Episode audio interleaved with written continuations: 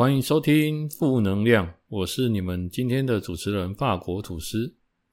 很高兴在这个平台跟大家见面。那如果喜欢我的频道，请帮我留言或点选五星好评，我都会非常的感谢你。希望今天的节目你们会喜欢。第十五集开始喽。好，那这个礼拜呢，有点小小的忙碌啊。好，一直到今天礼拜四才有时间，诶，录个音这样。那我想大家应该也知道，就是有时候年假回来哈，就像上个礼拜年假嘛，然后回来上了两天班，基本上那两天班。我想，大部分的人都在放空啊。你看，你礼拜三休假回来，上礼拜四、礼拜五啊，礼拜五又叫做小周末，好，然后六日又接着再放假，所以几乎很多事情都可能卡在这个礼拜。好，那因为这个礼拜我妈她要出国，那刚好因为她最近又买车，又需要对保，好，那。发生一些蛮神奇的事情了哈，哎呀，那跟大家讲一下，就是因为他要出国嘛，那一定要先整理行李啊，准备一些东西啊，因为他都是一个人去，那跟团，所以有一些东西好要去当地啊，因为这次去的地方是荷兰，那我们现在是属于大概四月，好，那荷兰那边的话，现在天气可能就稍微凉一点。好，因为他他们这那边的气温跟我们就是，诶、这边有点刚好有点相反，所以他就要带一些保暖的衣物。好，那因为跟我一样嘛，也差不多三年左右也没出国了，所以难免会有一些恐慌啊，哈，就会一直询问啊，可能这个东西那个东西，那当然他也要，诶、换当地的货币嘛。然后也去帮他处理一下，然后刚好又要对保，那买车对保这也是他第一次啊哈。那对保就是可能对方打电话来要问问题，然后我们要签名要盖章，就要陪他一起弄这件事情这样。他说这个对保哦，就蛮有趣的。那一天，诶，是买车这件事是应该是一月份的事情，好，我忘记了，应该差不多。我记得蛮久前的事情，然后我我一直以为买车就是我去到现场，然后我决定要买了，然后钱付了，然后就可以签车了。好啊，只是那个原厂的厂商说，哦，交车要到四月份才交车，那刚好就在我妈要出国的前一周啊，他就打电话来说，诶，要用这些东西，哎呀，我就跟他说，诶，那不是要。他说：“嗯，等你妈妈回来，那我们可能就是约个时间验车验一验，然后验完之后没问题就付钱。诶，那我就跟他说：哦，要付钱了，这样啊？那贷款怎么办？他说：诶，还没有贷吗？我就说：诶，还没有啊。那时候说接近的时候再来用。然后原先帮我用的那一位贷款的，哦，好像是阳信银行的。诶，然后他说。”呃，联络的人到底是谁？我说我也忘记了。我其实连当时候车价是买多少我也都忘记了，呃，已经很久以前的事情。那最近就开始这样，嗯，哦，好，没关系的，反正现在这种东西哈，如果你是买新的，他们也不会给你乱弄，也不会给你乱讲价。好，就弄这件事情，弄弄弄弄弄弄弄。好，他当天就是很妙啊，他就那个贷款的那个阳信银行的就打电话跟我。就是确认一下，因为我是保证人，所以有薪资转账的证明就给他，好，类似像这样。然后他就他就说，诶，那约一个这个礼拜的时间哦，要来签约，然后我就约礼拜一中午。他礼拜一中午过去的时候，诶，帮我们当时跟我联络的那个厂商，好，就是卖车的，好，然后他联络阳信银行，阳信银行。跟我联络的时候，我以为是跟我联络的那位未来，结果又不是，又来了一个对保人员。那这位对保人员就很妙，他要当天要来的前。呃，两三个小时吧，我们约中午吧，他就跟我说，哦，今天我会派我们的一个弟弟过去跟你对保，这样，好，想必那一个人应该是主管，然后联络这个对保人员。我说，哦，是哦，我想说怎么又突然阵前抽居，就是这种那种这种感觉，请问是不是哪里怪怪的这样啊？然后然后没关系，果然那个弟弟他就来了，对，然后他姓沈，叫沈先生啊，二十五岁左右。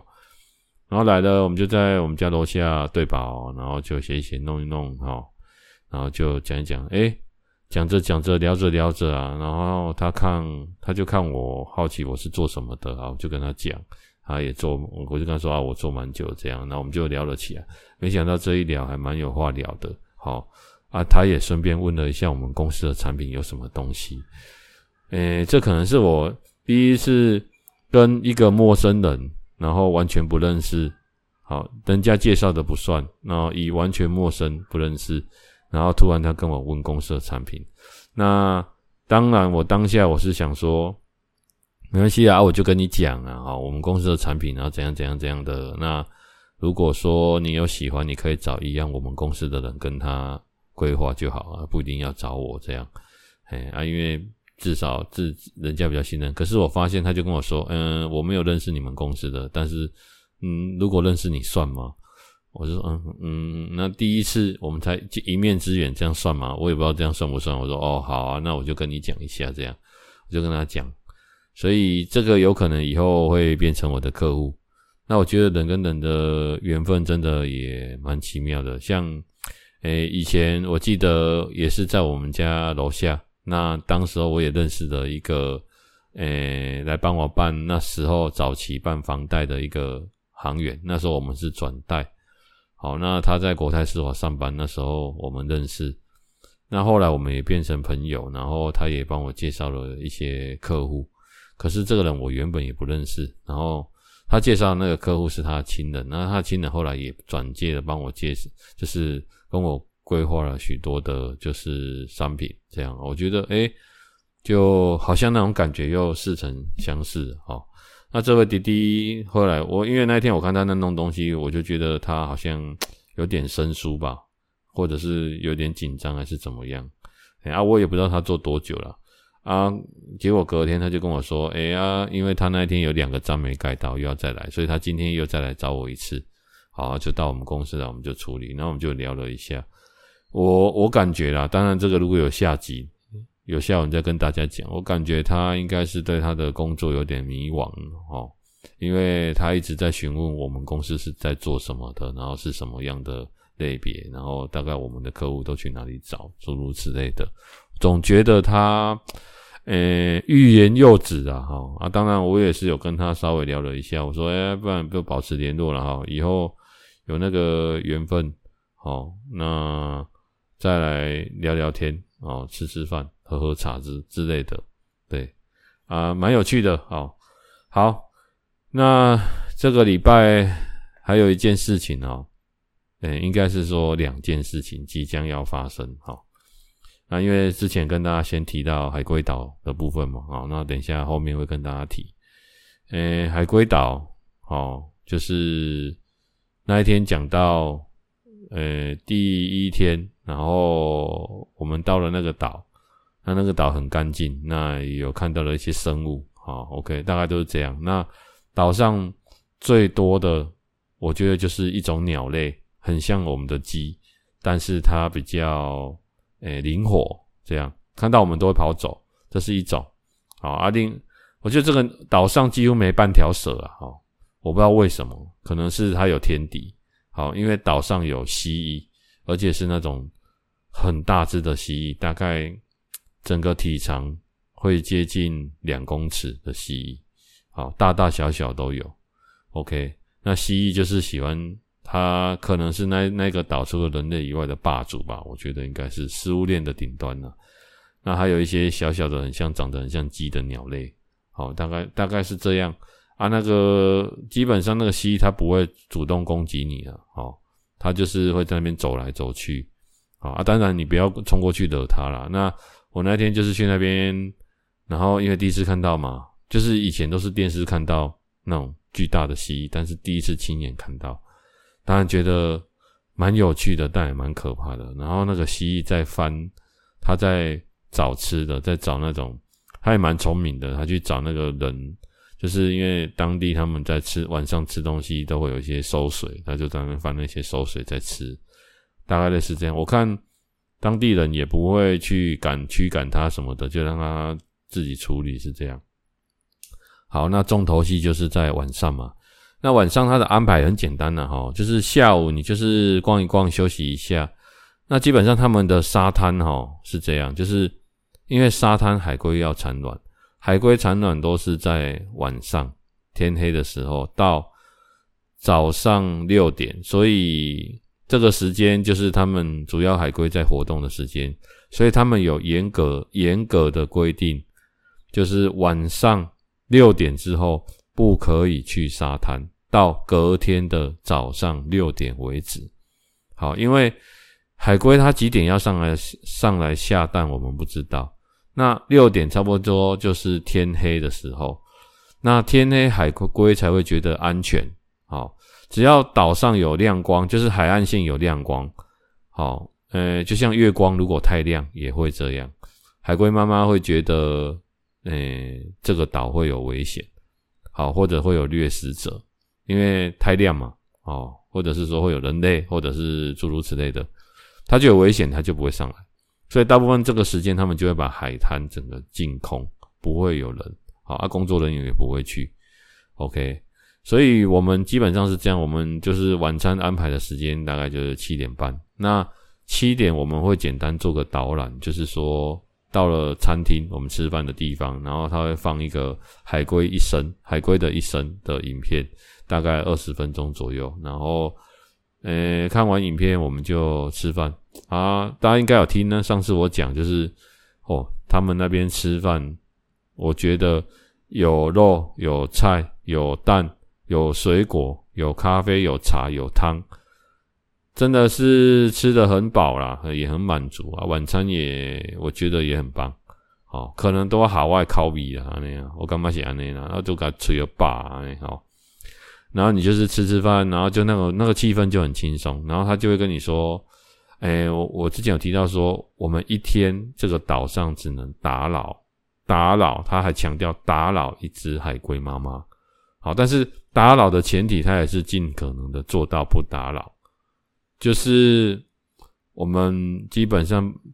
工作人员只会在海龟要下蛋的地方，不会在他眼睛看得到的地方，会在他的就是尾巴那边，然后因为他有挖一个洞，然后从里面从那外面把手电筒伸到里面去打灯，他那个灯其实打下去，它就会聚焦在它的尾巴那边，所以基本上你看其他地方也都还是暗的。我觉得这一点他做得很好，就是聚焦在那个灯。好啊，如果他那个灯今天在岸上这样随便乱照，或者是我们拿手机闪光随便在那闪乱照，会影响后续要上岸的海龟。好，所以我们就那个气氛很轻松，大概到七点半，然后吃完大概八点，接下来的时间就是等待。然后他这个很，我觉得蛮有趣的地方，就是说他在等待的同时，就是。哎、他们工作人员我觉得是相当的有经验的哈，毕竟这个也好多年的好的活动。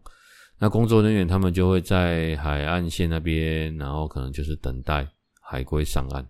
那海龟上岸，它并不会马上产卵，它可能会挖洞。那它也有可能上岸之后，它又游回去，也有可能。好，反正它只要感觉不对劲，好，它就会撤走，就这样，就跟。我觉得，因为海龟是妈妈上岸嘛，我觉得就跟就是女孩子一样，她们有一个第六感，或者是说我们会有那种危险的感觉，她们就会撤走这样。所以他们基本上就是会到海龟上来挖完洞，然后准备下蛋，但是有时候它要下蛋，它又没下，所以基本上它会等它开始下了，比如说十几颗。开始很顺着要下的时候，通知我们，所以我们就很像那种就是战备待命班啊、我简单举例啊，就觉得消防员啊，消防员这样，好像听到铃响好，我们就会冲过去，好，类似这样。然后我们就等等等等等，第一天哦，我就讲第一天就好了。就第一天真的听说，呃，我们蛮顺利的，好像在差不多接近九点的时候，好，因为吃完饭大概八点嘛，他接近九点，我们就在里面聊天聊天，然后突然突然就听到，哎，外面有声音，就是可能他们有那无线电通知，然后他就跟我们讲，我们领队就跟我们说出发。然后我们东西拿着，我们就走。然后他走超快的，那我也走超快的。然后我们就走走走走走走走走走走走走走。然后就工作人员指引你，然后就很熟门熟路就到那边。好，那为什么熟门熟路？因为我们那个领队说他曾经一个月，好这样，因为海龟岛是一进一出，就是今天进，明天出，明天再带新的进再出。他说他曾经一个月进出最高纪录好像二十五次。所以他整个几乎整个月就是坐船进出进出进出进出进出进出这样，在岛屿上面的概念，哎，所以他应该很熟那个流程啊啊，也多亏他很熟那个流程，所以我们到的时候每次的时间点都很好，就是，呃，就是他下蛋下的等那送啊哦，就像我那那棒赛棒料等那送那种尴尬，哎，对，就是。一到那边，然后你就看它很顺的在下蛋，然后我们全部的人就围在旁边。然后晚上的海滩又凉凉的，本来以为说会不会有什么蚊子什么的都没有，啊，就这样凉凉的很清爽。然后我们大家就是围在海龟妈妈屁股的后面，然后它就会用一盏小小的灯照那个海龟它下蛋的地方，然后你就看那个卵远远的哦，呃，我觉得好像乒乓球。那他是说那种我们看的绿蠵龟，它的蛋比较大颗。那如果哎、欸、不是绿蠵龟，就是我们看的啊，对绿蠵龟。然后他说，如果是玳瑁的话，它的蛋会比较小颗，这样。然后就觉得哇，好神奇哦！你知道看它那个哦蛋这样一颗一颗下，它一次是下都会下两三颗。其实其实公贝刚刚在棒晒就行了哈，就是那呃的那嗯，然后出来哦好，啵啵啵啵这样。两三颗，两三颗，两三颗。然后我到现场的时候，我就觉得，第一，我看第一次看到海龟就在我眼前啊，然后就觉得，哇塞，它好大一只诶，就是它的身长啊，如果是用长度来讲，我觉得应该接近有一米五到两米之间。好，当然我们不能碰它了哦。那，呃，如果是身身材的宽度，我觉得至少有六七十。所以它很大一只，然后它的背上啊就还蛮干净的。照理说，海龟的背上都会有一些藤壶啊、一些贝类啊，这只完全都没有。所以它可能所在的海域，就是它吃饭的地方，它平常生活的地方，应该蛮干净的。我是这样觉得了哦。哎，那就很神奇，就看他一直下蛋、下蛋、下蛋。然后工作人员呢，我们到时候它已经下，应该我看那个。因为工作人员在等我们，所以他就让他下。然后我到时候应该有下了二三十颗吧，好，然后就下下下。然后工作人员就一一边看着他下，一边把手伸进去，把海龟蛋先捞出来，放在旁边。好，那他旁边有一个小小的桶子，他会把海龟蛋放到桶子去。不过呢，那天晚上遇到了这一只。它一般海龟，我普遍看都是下四五十颗蛋，所以我们到的时候，通常如果你下了二十几颗，应该已经下一半。不过我那天看那颗海龟一直下下下下不停，那个工作人员一直拿拿不停，拿到就是在捞那个海龟蛋的时候，还就是有点措手不及，还他先把海龟蛋从里面放到旁边的沙子啊，因为海龟蛋实在太多了，多到旁边的沙子海龟蛋多到又滚回去。那个洞里面，他又在那边把它捞出来。然后各位，那个海龟蛋哈，它本身就是它是一，它不是像我们的鸡蛋，它是硬的。它出来的时候，它是软壳，软软的，嘿，就是呃，软软的。我要怎么形容？就是乒乓球，可是它不是硬的，所以它会有一个 感觉，有一个空气的空间。所以你如果轻轻按它，它会凹进去一个圆点。好，但是它不会破。好，OK，那他问那个，呃、我问他们，他说那个蛋不会变硬，就从头到尾都是稍微会软软的，可是那个软又不会到说随时会破，所以你工作人员去摸它的时候，它其实是上面有黏液嘛，所以你摸它的时候其实是，呃，简单说不会伤害到它，是不会把它弄破了。他们的手法也都做得蛮好的，这样大概是这样。然后那个海龟它，诶，要孵化的时候，因为他说，因为那个小海，后来我们有看到小海龟，那小海龟它它的手臂，它的手的那个鳍鳍上面会有两根刺，那个刺就是到时候它要从里面出来，要划破那个海龟蛋在用的。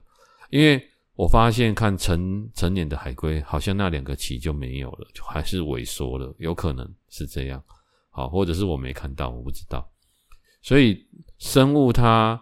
整个的这个流程，它都有它它的道理。比如说，像有的生物，它到一定的时间会脱毛，比如说像企鹅，小时候长得很丑，灰灰的，可是等它脱毛的时候，就变成很漂亮，像国王企鹅就变得很漂亮。好，类似这样啊。然后它就绕到旁边去，然后我们就在那边看，然后在那边后来大概其实这个过程其实非常的快，大概我觉得应该到了现场，等他用完，大概。没有超过二十分钟，大概十五分钟，他一百颗蛋就下完了。然后那个海龟妈妈，它要下完，它下完蛋的时候，基本上它后面，因为海龟前有前脚后脚嘛，我们等下算说前面是手，后面是脚好了，还有一个尾巴。它后面的脚在伸的时候，它其实是合起来的。不过因为工作人员为了要让我们看到，在会稍微搬开它的脚一点点。可是，在它下完海龟蛋的时候，它又会再出力把它的脚合起来。那时候，工作人员就会把那个阻挡它的那根东西拔起来。哦，不是插在海龟身上，是插在沙子上。好，这是一个洞诶，安内好，然后就把它弄起来，它就会脚，它的后脚就会收起来，然后开始，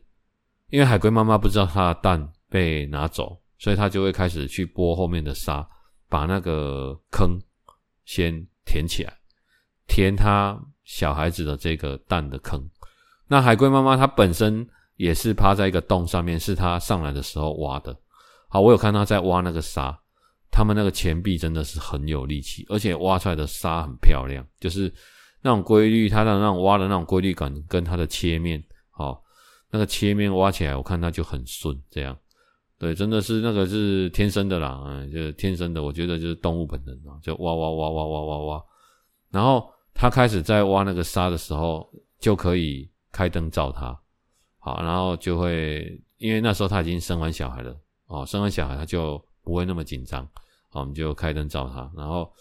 看了他一下之后，嗯，大家就是他会跟我们讲解一下海龟妈妈她现在要做什么之类的，然后之后他可能就会休息一下，好，他可能会在原地休息半小时、一小时或两小时，不一定要看它。就会慢慢滑滑滑，爬爬爬爬，回到海上就游回去了。这样，那为什么要到？可是我们的时间可能是晚上八九点嘛，但有的海龟它是可能凌晨三点或四点才上来，所以为什么六点早上六点要清空，就是这个原因。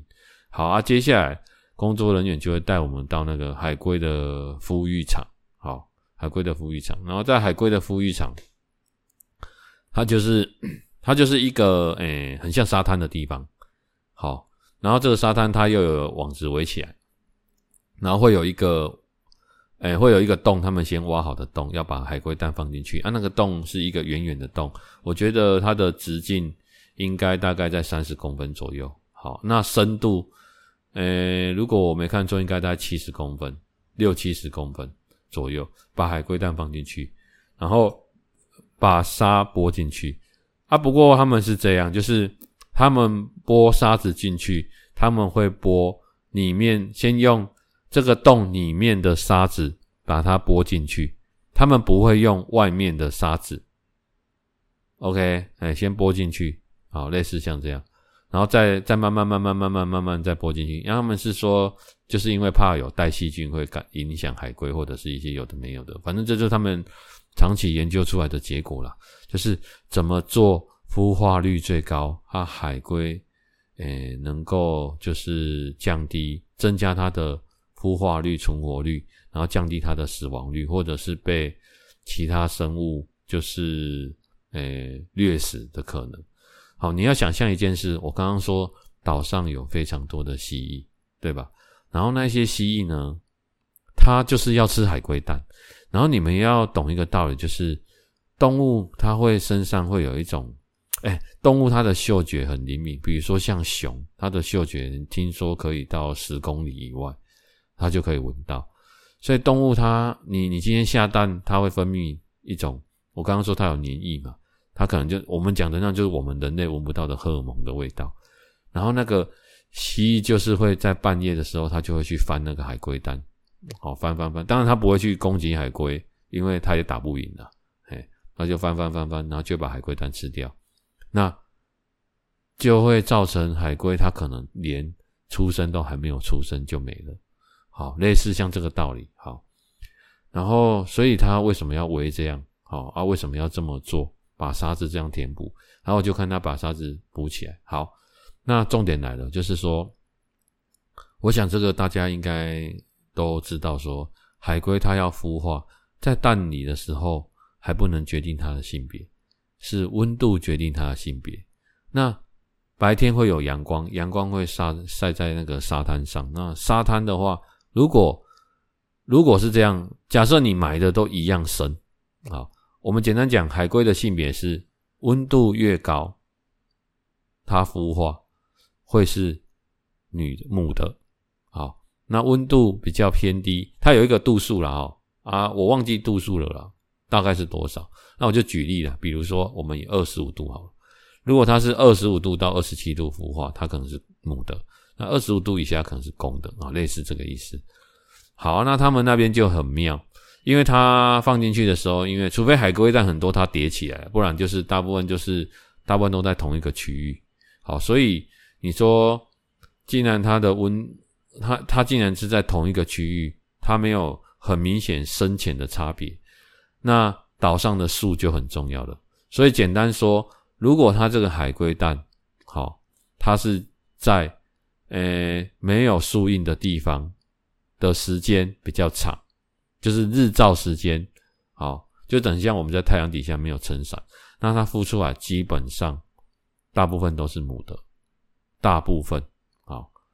然后，如果它是有树荫的地方，或者日照时间比较短，或者是说，因为海龟孵化大概要六十天，或者是说它快要确定性别的那那前期那几天，海岛上都在下雨，或者是树荫比较多的地方，那那一批可能都会是公的，就这个意思。那当然简单说啦，就是如果你是为了要保育海龟，你一定会比较希望说，尽量孵育出来的是都是母的，因为只有母的会下蛋，然后公的受精。好，类似这个意思。好，对，那大概是这样。然后它就有一个这个放，诶、把海龟蛋放进去，然后把它盖沙子的一个活动。那当然，因为我们有认养海龟，那它就会在一张牌子上面写着说，啊，比如说，诶、某年某月某日，然后这是什么海龟下的蛋？OK，然后总共有几颗？然后你的牌子就会是橘黄色的。那如果是没有人认养的，因为没有每天都有人认养，没有人认养就是会白色的。那认养的，它到时候如果孵化，也就是如果我们是，呃，三月去的，那可能四月、五月就孵化了啊。孵化的时候，他就会寄 email 给你，通知你说，哎，应该要出席啊，哦，类似像这样，好，蛮有趣的啦，就是一个过程啊。啊，其实一千块对我们来说不是很多啊，你说。我觉得就是协助他们当地的那种岛屿经营啊。那其实，其实，在海洋当中，保育类的动物很多啦。那包含地上的动物有很多。那为什么情有独钟海龟？这个有时候就是，我觉得这个人就很难讲。就像有的人喜欢狗，有的人喜欢猫，有的人喜欢养鸟啊，有的人喜欢养一些蛇啊，珍奇异兽。迄着是咱讲诶，钓伊诶缘呐，吼，钓咱诶缘呐。能干嘛？哎，还有高高锥耶，还有高高锥的安尼，哦，的的想要甲饲。哎，像也有人养刺猬啊，养什么有的没有的，对，都就是这样。啊，当然我是不喜欢养一些动物了哈。为什么？因为反正简单说就是养动物就是要经历他的生老病死。哎，简单讲啊，但是我不喜欢经历生老病死，懂吗？因为你会对他有感情嘛。那如果没有把他照顾好，你也有责任。那我觉得我就是欣赏啊，交给会照顾的人去照顾，或者是说大自然自己会去处理这件事。不过这个东西是见仁见智的。有些人是需要动物的陪伴，就像有人说，如果你老了不要失智，那你或者是说你要让自己比较不容易得忧郁症，或者是比较不容易想不开，有些人会去养动物，哦，就是类似这个意思。好，那这个活动呢结束之后呢，接下来就有一个释放小海龟那的活动，那这个也很妙啊。我们紧接着工作人员就会在，我们就去到沙滩了。那因为是晚上嘛，哦，那他们就会就是，诶，我先跟大家讲，就是每天，因为你每天都有海龟上岸，好。那假设这是呃四月一号的，那可能六月一号就满六十天，那可能今天就有两个月前孵化的小海龟孵化了，工作人员已经帮已经把它们转移到诶准备要释放。那当然它不会，因为孵化的海龟有非常多只。好，我先跟大家讲哦，其实它这个海龟岛。哎，我刚我之前有跟大家提过，就是马来西亚它有三个海龟岛，那这个岛屿是海龟最多的地方。那有我也不知道还是不是因为这个动物它知道说这边孵化率最高还是怎么样，其他两个岛屿的海龟上岸就比较少。好啊，当然也有保育啊，但是比较少。嘿，那基本上它诶一个晚上大概都会有二十只。海龟，那你去想，一天二十只，如果一只海龟它下五十颗蛋，好，二十乘以五十，一个晚上就会有一千多颗蛋。那你可以想说，两个月前，好，有一千多颗蛋，同时同时几乎在今天的时间，傍晚的时间孵化，所以晚上会有一千多只海龟。那工作人员要晚上起床，把这些海龟拿去放生。好啊，可是海龟孵化的时间不会是固定在晚上八点或九点或十点或十一点或十二点。好，所以他们会不定时的，他们会应该是说他们会在不定时的时间去寻一下，好，有没有海龟已经孵化的晚上这样，因为海龟基本上不会在白天孵化啊。这边对这这边大家特别注意，他们也是会在这也是动物本能，他们会在觉得安全的时间点孵化，所以他们会在晚上才会。孵化之后，应该是说孵化了，然后爬出，爬出来外面的世界这样。然后它也很厉害哦，它爬出来，诶，就是他们会跟着月光走，就是有亮的地方。好，因为你去想一般的生态来说，岛上是不会有灯的嘛，所以有亮亮亮的地方，就是它就一直往那个方向走，反正走走走就会往大海去，有点类似这样。好，我们就去看他们放小海龟。然后小海龟它基本上虽然有一千多只，可是它不会放一千多只给我们看，它就是挑二十只让我们体验。那当然我们也不能碰了哈。OK，然后它就是在海岸线，然后我们全部人就站在围着一个 ㄇ 字形，然后看工作人员把小海龟放生。然后工作人员会用手电筒照着海岸面，让海龟有看到那个灯。哦，然后它就会一直，因为会比较明显。其实就算你不用用那个灯，它也是会跑，但是会比较慢。哦，诶，可是你看这样海龟在跑的时候真的很可爱。然后五回可以给他们摘喽哦，它就会四处在那边跑来跑去。但是，呃，有的会一口气直接就是，就像那个宝宝爬行比赛一样，直接就冲到终点，直接就冲到海里。所以我觉得说物种之间真的也是有那种，就是人家说的较精种诶。好。阿妈我会看普龙宫的哦，类似像这样，所以人家说物竞天择了哦，呃，同物种也有优劣势，就是这样啊。为什我们几乎在因为很暗嘛，那只有工作人员有灯，所以我们也不会去照。那海龟也有海龟跑到我的脚边哦，类似像这样啊。如果说我在那边动来动去，说不定我不小心踩到它，踩死它，那我真的是会后悔一辈子。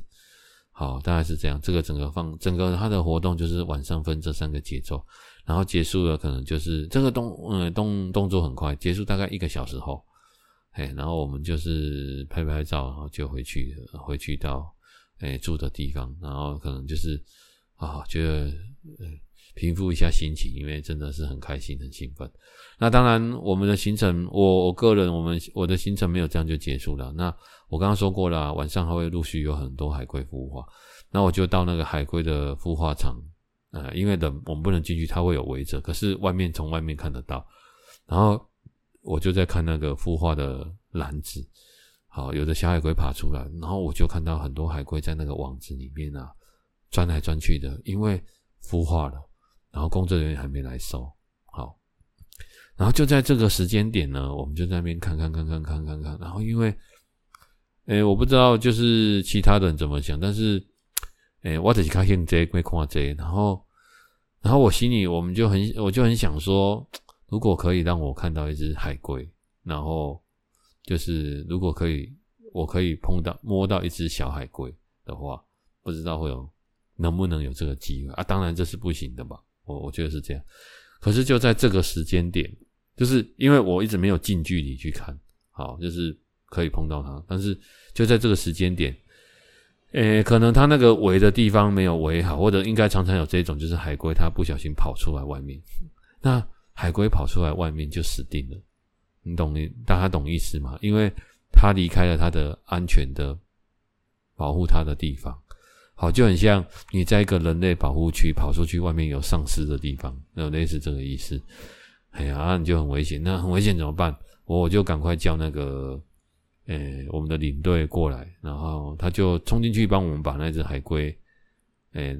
拿出来，这样抓起来，好，然后就我们就，然后我们就在这个时候，就是真的就是因为这个是真的没有办法的事，我们就在这个时候有机会接触到这只海龟，小很小的，而且很近距离的看它，好，它在那边滑动什么的，然后工就请工作人员过来，然后他就用一个篮子帮我们给它收起来，这样。对，然后可能等一下就要再放生它，所以无形之中我们也救了一只小海龟。因为如果我没有在那个场子这样选，那只海龟也不知道跑到那个地哪个地方去了。然后隔天的晚上，我们也同样的状况，看到两只海龟也在那边跑。我觉得应该都会有这种情形，好，因为他们从土里出来的时候不一定是笔直的向上，有时候是往左，有时候是往右。有时候是他们那个围他的网子可能年久失修，也很久没用的，可能诸诸如此类的。哎呀，所以那时候觉得也蛮开心的啦，就是拯救了一只小海龟。好，希望它可以好好的活着，是这样。那整个活动大概就是这样。那隔天就是，诶，因为那一批人就回去了嘛。那因为我们我们是住两个晚上，好，一般来说都不会住两个晚上。如果旺季的时候，他会希望你只能住一个晚上，因为。这样可以更多的人来，不同的人来这个岛屿，好，就跟我们爬玉山，诶、我觉得爬玉山真的要好好学习啊。就是你如果有中过签爬过这个山的人，我觉得就是因为这么难抽，是因为有一些人一直爬过，一直重复在抽啊。如果可以让你的 ID 锁定之后，让那些就是可能他没有从来没有抽中过、没有爬过的人，能够先。保障一些名额给他们，我觉得这样会对推广会比较好了。啊、当然，我是恭喜啊，那贡啊，这样蛮是蛮是外单决定的。哎呀，我们也只是提意见的哦。啊，我是想这样啦啊，所以他那个是这样。可是因为那时候刚好是淡季，好，所以就是可以这样两个晚上。好，那隔天就在海边的生态，然后就我们无人岛这样逛一逛，然后走一走啊。其实时间也过得很快啊，就是蛮。蛮悠哉的啦，真的是蛮悠闲的。然后隔天的人更少，只有七个，哦，加我们只有七个人。前一天还有十一个，隔天人更少，然后就过来，然后也是同样的行程，然后我们这样走。那比较妙的地方，有一件事情一定要跟大家分享，就是，诶，刚刚说沙滩六点，早上六点是不可以有游客的嘛？嘿，六点前。所以我们特地起了一个大早，大概在五点半的时候先起床。起来的时候想说六点的时候去沙滩逛一逛。那为什么要去沙滩逛一逛？是因为有人跟我们说，就是如果你大概在六点左右，因为天才刚亮，那有的海龟因为太累，它那时候可能还在海滩上，正准备要往海滩，有机会看到海龟妈妈在。滑行，慢慢滑滑滑，然后滑到海海里的样子。所以我们就我就起了个大早，我们就去看了，这样啊，结果也没看到了啊。不过跟大家讲一件很神奇的事情，好，有时候你真的是想什么就来什么，就是，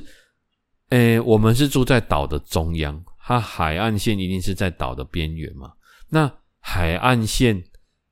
到边缘有一段很长的距离，我只能这样说。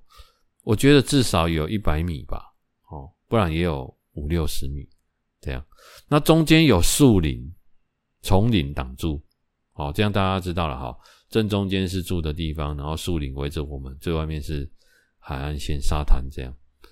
就在我早上起床的时候，然后我就是走到我我们住的地方的外面，它有一个，就是因为你有时候会沾到沙子，外面有一个水龙头可以冲脚的地方。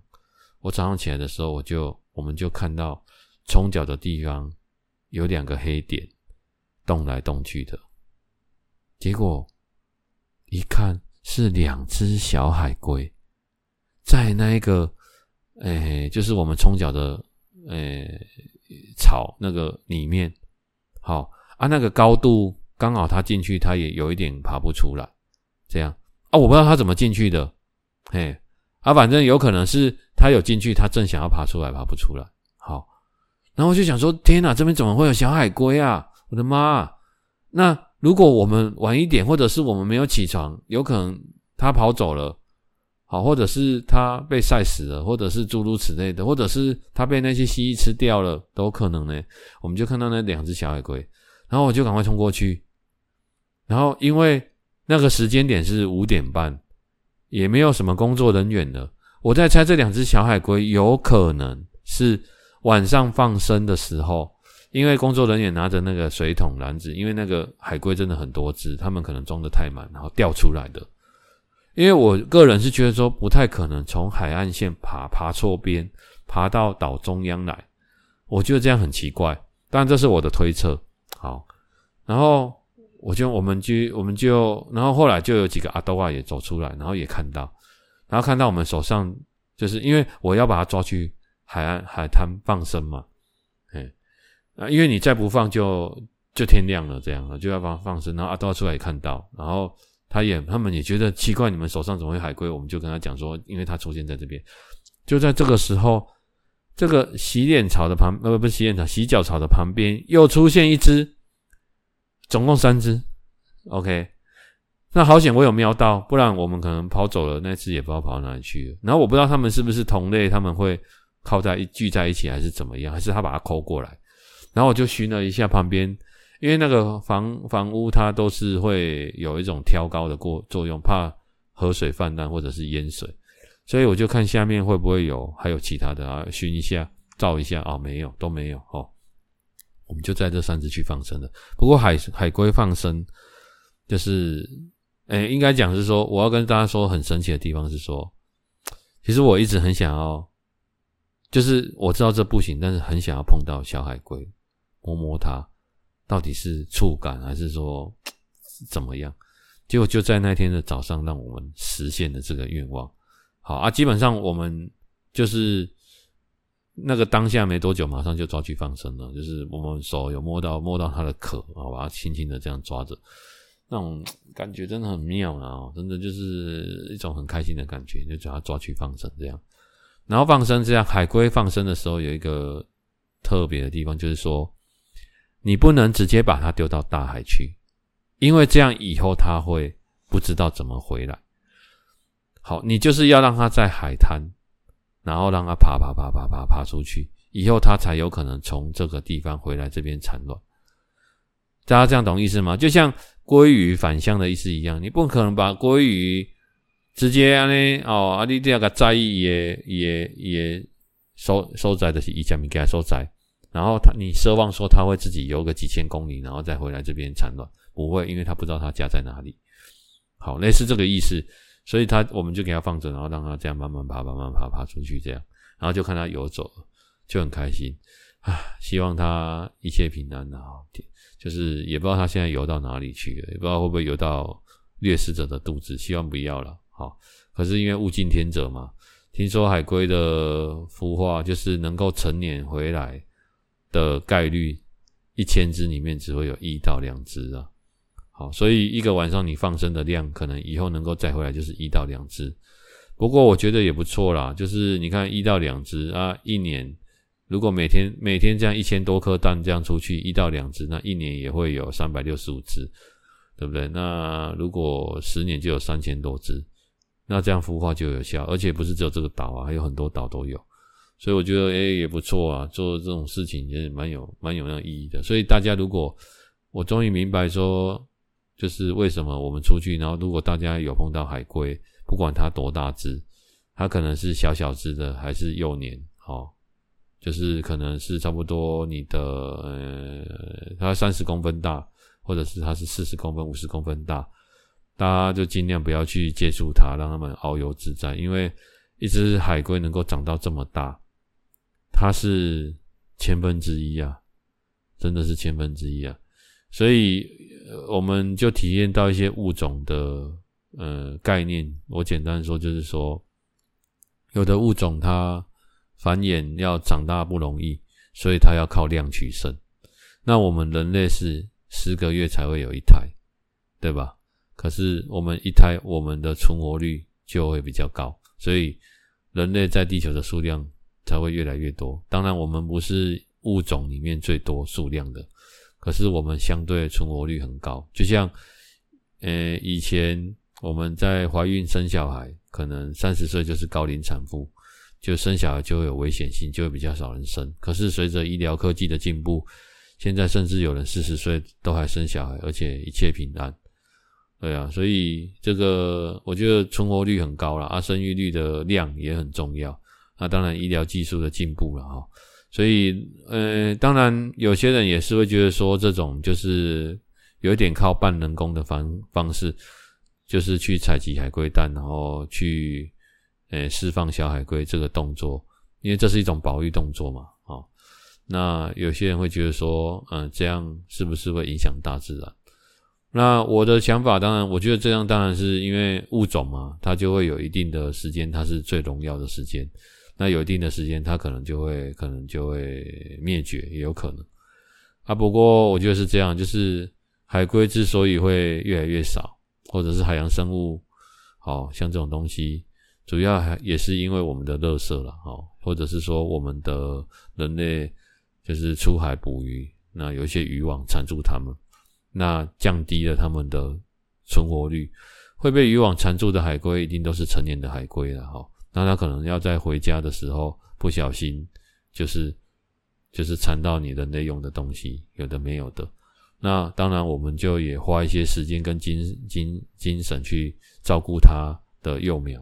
我觉得这是一种单台湾人讲的礼尚往来啦，所以我觉得也 OK 啦，哦，哎，所以我觉得马来西亚它这个岛，我觉得蛮。蛮有教育意义的。那当然，这个地方除了这个地方，马来西亚还有一个就是人猿啊，就是红毛猩猩这种人猿的保护域区，是也是他们做的比较好的地方。就是诶、在有关保育类动物，那其实全世界有很多地方也都有在做保育的哈。不过，针对这个海洋生物，以我的了解啊，我们的海洋，好，也就是我们我们空气之中的氧气。我记得有蛮大部分都是于是于来海洋，都是来自于海洋生物。我记得好像是珊瑚还是某种藻类释放出来的，对。但是海底有食物链的关系。好啊，简单是，很简单说啊，就是说你看到很多珊瑚礁的地方，你就会看到有很多的小小的鱼，因为有珊瑚礁，它就有东西可以吃。好，因为珊瑚礁会产卵嘛。哦，会有一些浮游物嘛，好，然后就有小鱼，有小鱼就有中鱼，有中鱼就有大鱼，所以有珊瑚礁的附近就会比较多的鱼种。好，就像我们讲，常常听到那个大堡礁啊，澳洲的大堡礁。然后我那天看电视才知道说，就是其实大部分的海洋生物啊，在深海里其实没什么太多的鱼种鱼类，大部分的鱼类，嗯，我忘记比例了。但是有超过一半以上的鱼类，几乎都是生活在有珊瑚礁的地方，也就是沿岸的地方。几乎，也简单说嘛，就跟我们人类一样啊。我们我们人类之所以会群聚聚在市区都市，是因为这个地方吃东西方便啊，对不对？你吃东西方便，然后再来这工作就在这附近，所以你取得金钱的方式就是在你的这个圈子里面嘛。你不可能说啊，我今天去上班，然后我开车开两三个小时去上班。我住一个离工作地方两三个小的地方，然后我要买个东西去个 seven 或者买个东西吃东西，我又要再开车两三个小时，那会不方便。但是山上还是有这种状况，好，可是这样就会比较少的人在这种比较没有人的地方或者比较不方便的地方，所以方便食物取得容易，然后赚钱金钱取得的方式。我们的工作离我们工作近，然后食物取食物取得方便的地方，就跟鱼类有点像，好，跟很多动物都有点像。OK，所以这其实大自然就是一个很奇妙的东西啊。所以有时候我觉得说，就是敬畏大自然，它会教会你很多东西。哎呀，就是这个意思。好，那就今天就先跟大家聊到这边。那之后。如果有那个机会，在下一集再跟大家提到，因为我们有在那个回来海龟岛之后，有去三打根，好，这个城市，好，还有去雅痞这个城市，那有做了一些活动，我觉得蛮不错的。那这个礼拜呢比较忙碌，因为礼拜天要参加一个斯巴达的诶、Super 赛，那是十公里的障碍赛，那有二十五项，那。到时候会再跟大家介绍这个，还有一个刚好礼拜天有报名全年的一个品酒会，觉得蛮不错的，也还没有去啦哈。嘿，那下个礼拜要走大甲嘛，所以活动蛮多的。那到时候有一些更新再跟大家报告。好，谢谢大家。